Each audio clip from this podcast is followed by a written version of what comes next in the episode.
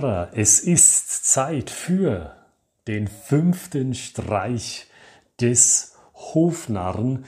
Dies ist eine Montagsepisode und vor ein paar Tagen, nämlich am Freitag in Episode 4, da sind wir der Frage nachgegangen, wie kurz sollte Ihre Story sein?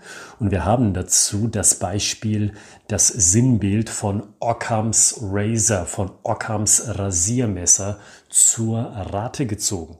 Wenn Sie diese Episode verpasst haben, dann rate ich Ihnen, gehen Sie zurück zu Episode 4, zu Episode 4, wo wir uns um Ockhams Rasiermesser gekümmert haben, besprochen haben und erfahren Sie dort in dieser Episode innerhalb von nur etwa zehn kurzen Minuten, wie Sie praxisnah dieses Prinzip, das Prinzip von Occam's Razor für Ihr Storytelling umsetzen können. Fürs Marketing, für den Vertrieb, für die PR, aber natürlich auch für das HR, die vier großen Bereiche innerhalb eines Unternehmens, die wir immer im Auge haben, hier in diesem Podcast des Hofnarren X der Streich.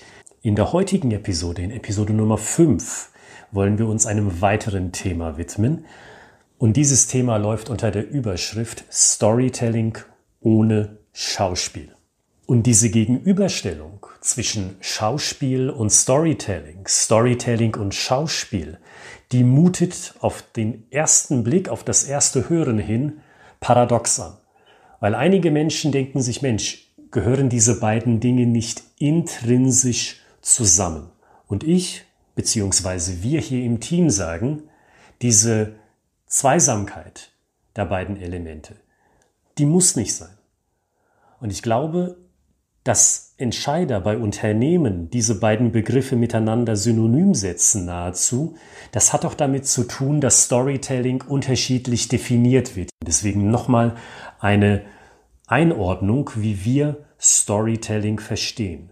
Storytelling für Unternehmen ist eben nicht das Märchen erzählen, das sie kennen aus ihrer Kindheit oder jetzt von ihren eigenen Kindern. Storytelling bedeutet nicht, dass man Phrasen verwendet wie es war einmal. Und jeden Tag, jeden Monat, jedes Quartal, bis einmal. Und dann geschah und die Moral von der Geschichte ist, das soll damit gar nicht gemeint sein, weil ich glaube, das erscheint in einem Vertriebsgespräch, in einem Akquisegespräch am Telefon, selbst über ein Video, das ein Unternehmen bereitstellt für Interessenten auf der Webseite oder auf YouTube.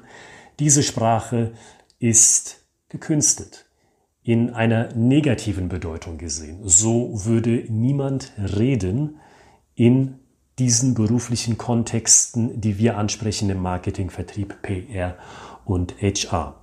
Also das ist Storytelling unserer Meinung nach dezidiert nicht.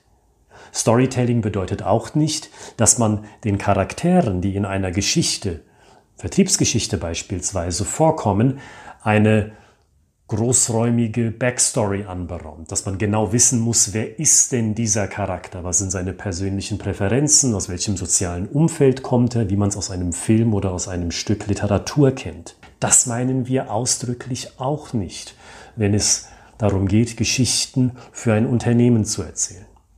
Und Storytelling meint ebenso nicht, zumindest aus unserer Perspektive, dass man als Vertriebler beispielsweise eine hochgestochene, geschauspielerte, gekünstelte Stimme hat, dass man quasi als Vertriebler oder irgendeine andere verantwortungsvolle Position im Unternehmen ein Stimmtraining absolvieren muss, dass man so gut klingt, stimmlich gesehen, wie die Sprecher und Sprecherinnen bei einem Hörbuch. Auch das soll alles nicht gemeint sein.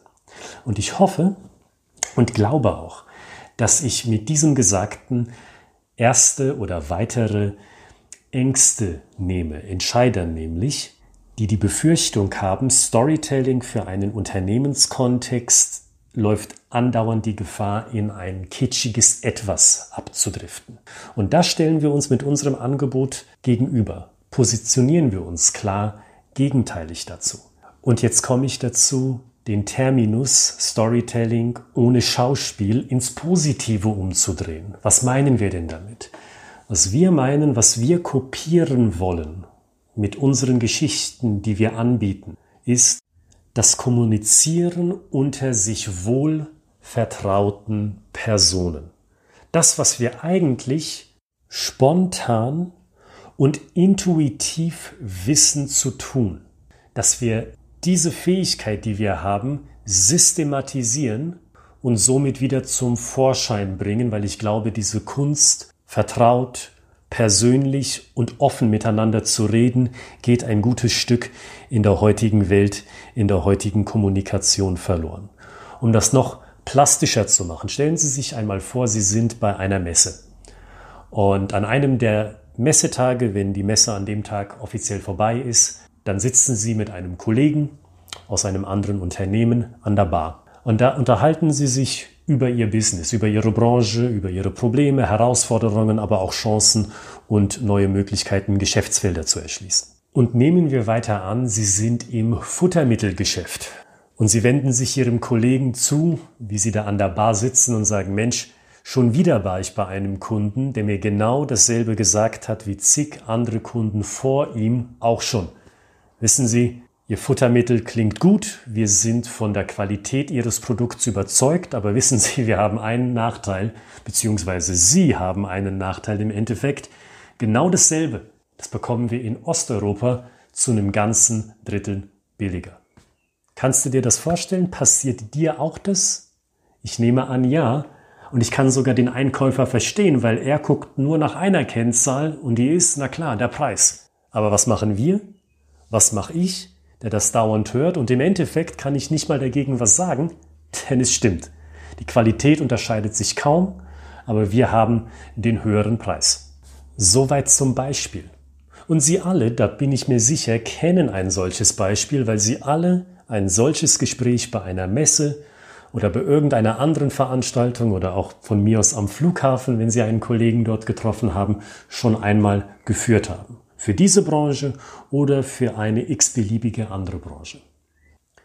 Und in Situationen wie diesen fällt es Ihnen auch ganz leicht ohne Druck eines Vertriebsgesprächs oder eines Marketingskonzepts genau das zu sagen, was der andere denkt.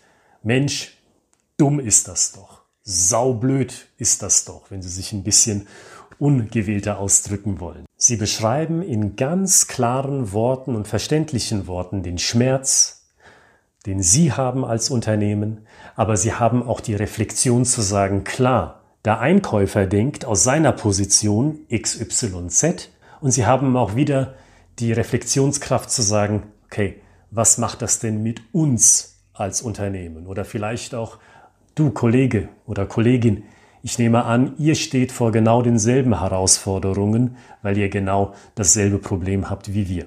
Und genau diese ungezwungene natürliche, zutiefst menschliche Art zu kommunizieren, das systematisieren wir im Storytelling, sodass sie genauso authentisch und zutiefst menschlich sprechen können in einer Vertriebssituation, in einem Marketingvideo, in einer Broschüre oder vielleicht sogar im Sinne von HR intern an ihre Mitarbeiter, sodass die Angesprochenen immer das Gefühl haben, Mensch, da spricht ein tatsächlicher Mensch zu mir und das ist nicht das Bullshit-Bingo aus Textbausteinen, unpersönlich, das wir leider aus so vielen anderen Situationen kennen.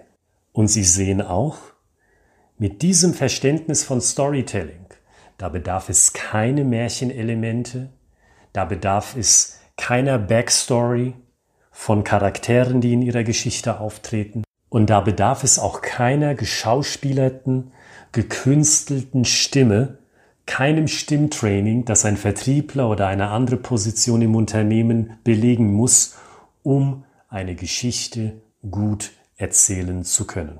Abschließend also meine Hausaufgabe an Sie, wenn Sie an Ihrer Geschichte schreiben. Nachdem Sie in diesem Podcast bereits gehört haben, dass es um mentale Bilder geht, die in den Kopf der Entscheider zu malen sind, dass es um Emotionen geht, dass es auch um Ockhams Rasiermesser geht, also dem Kürzen von Elementen einer Story, die nicht wirklich gebraucht werden. Schauen Sie jetzt einmal nach, wie formen Sie die Geschichte, wie formen Sie die Sätze in einer Geschichte und wie formen Sie den stimmlichen Eindruck, sodass die Menschen, die Ihnen gegenüberstehen, die der Geschichte lauschen, sagen, ja, das, was ich hier zu hören bekomme, das ist zutiefst authentisch und das ist eben nicht etwas, was nach einem Drehbuch geschrieben wurde, um einfach gut zu klingen und sich eigentlich ziemlich von dem unterscheidet, was in der Realität in einem Unternehmen tatsächlich vor sich geht. Im Endeffekt, unterm Strich, bedienen sie sich dem Storytelling ohne Schauspiel. Und das war es. Die fünfte Episode von des Hofnarren Xter Streich mein Name ist weiterhin Oliver Gritzmann. Den Link zu unserem Fachbuch mit einer Schritt-für-Schritt-Anleitung zum Storytelling finden Sie in den Kommentaren, ebenso wie unseren Link zu den Seminaren, die wir anbieten als Präsenzseminar und in Zeiten von Corona auch online. Und Sie finden auch unsere E-Mail-Adresse in den Kommentaren, wenn Sie sagen, Herr Gritzmann, ich habe eine Frage oder ich möchte Ihnen ganz generell eine Nachricht zukommen lassen. Bis zum nächsten Mal. Bis zum Freitag in diesem Fall wünsche ich Ihnen alles Gute, viele kreative Ideen, auf dass diese Ihr Publikum auf eine ganz authentische Weise berühren.